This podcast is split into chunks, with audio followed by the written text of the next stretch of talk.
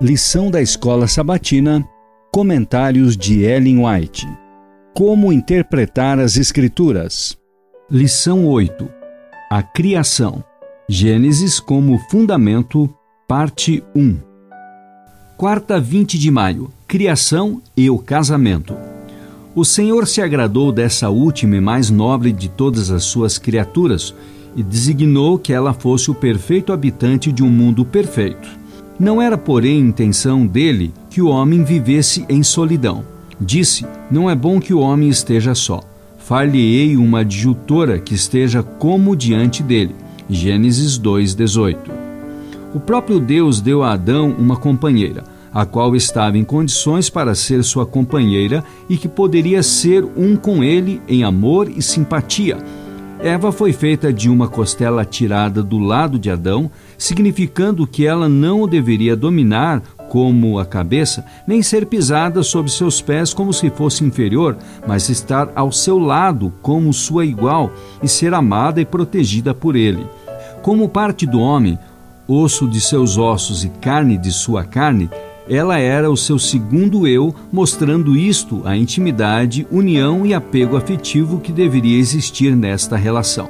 Portanto, deixará o varão o seu pai e a sua mãe e apegar-se-á à sua mulher, e serão ambos uma carne. Gênesis 2, 24. O Lar Adventista, página 25. Deus celebrou o primeiro casamento. Assim, esta instituição tem como seu originador o Criador do universo Venerado seja o matrimônio. Hebreus 13, 4. Essa foi uma das primeiras dádivas de Deus ao homem e é uma das duas instituições que, depois da queda, Adão trouxe consigo aquém das portas do paraíso. Quando os princípios divinos são reconhecidos e obedecidos nesta relação, o casamento é uma bênção preserva a pureza e felicidade do gênero humano, provê as necessidades sociais do homem, eleva a natureza física, intelectual e moral. Cristo honrou a relação matrimonial, tornando-a também símbolo da união entre ele e os remidos. Ele próprio é o esposo, a esposa é a igreja, da qual diz: Tu és toda formosa, amiga minha, e em ti não há mancha. Cantares 4, 7. Quando, posteriormente, os fariseus o interrogaram acerca da legalidade do divórcio, Jesus apontou a seus ouvintes a antiga instituição do casamento, segundo foi ordenada na criação. Moisés, disse ele, por causa da dureza do vosso coração, vos permitiu repudiar vossa mulher. Mas no princípio não foi assim.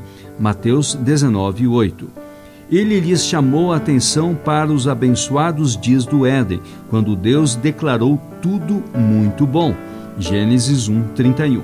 Então tiveram origem o casamento e o sábado, instituições gêmeas para a glória de Deus no benefício da humanidade.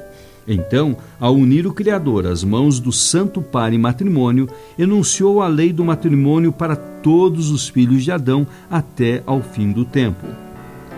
Aquilo que o próprio Pai Eterno declarou bom era a lei da mais elevada bênção e desenvolvimento para o homem. Como todas as outras boas dádivas de Deus concedidas para a conservação da humanidade, o casamento foi pervertido pelo pecado. Mas é desígnio do Evangelho restituir-lhe a pureza e a beleza. O maior discurso de Cristo, páginas 63 e 64.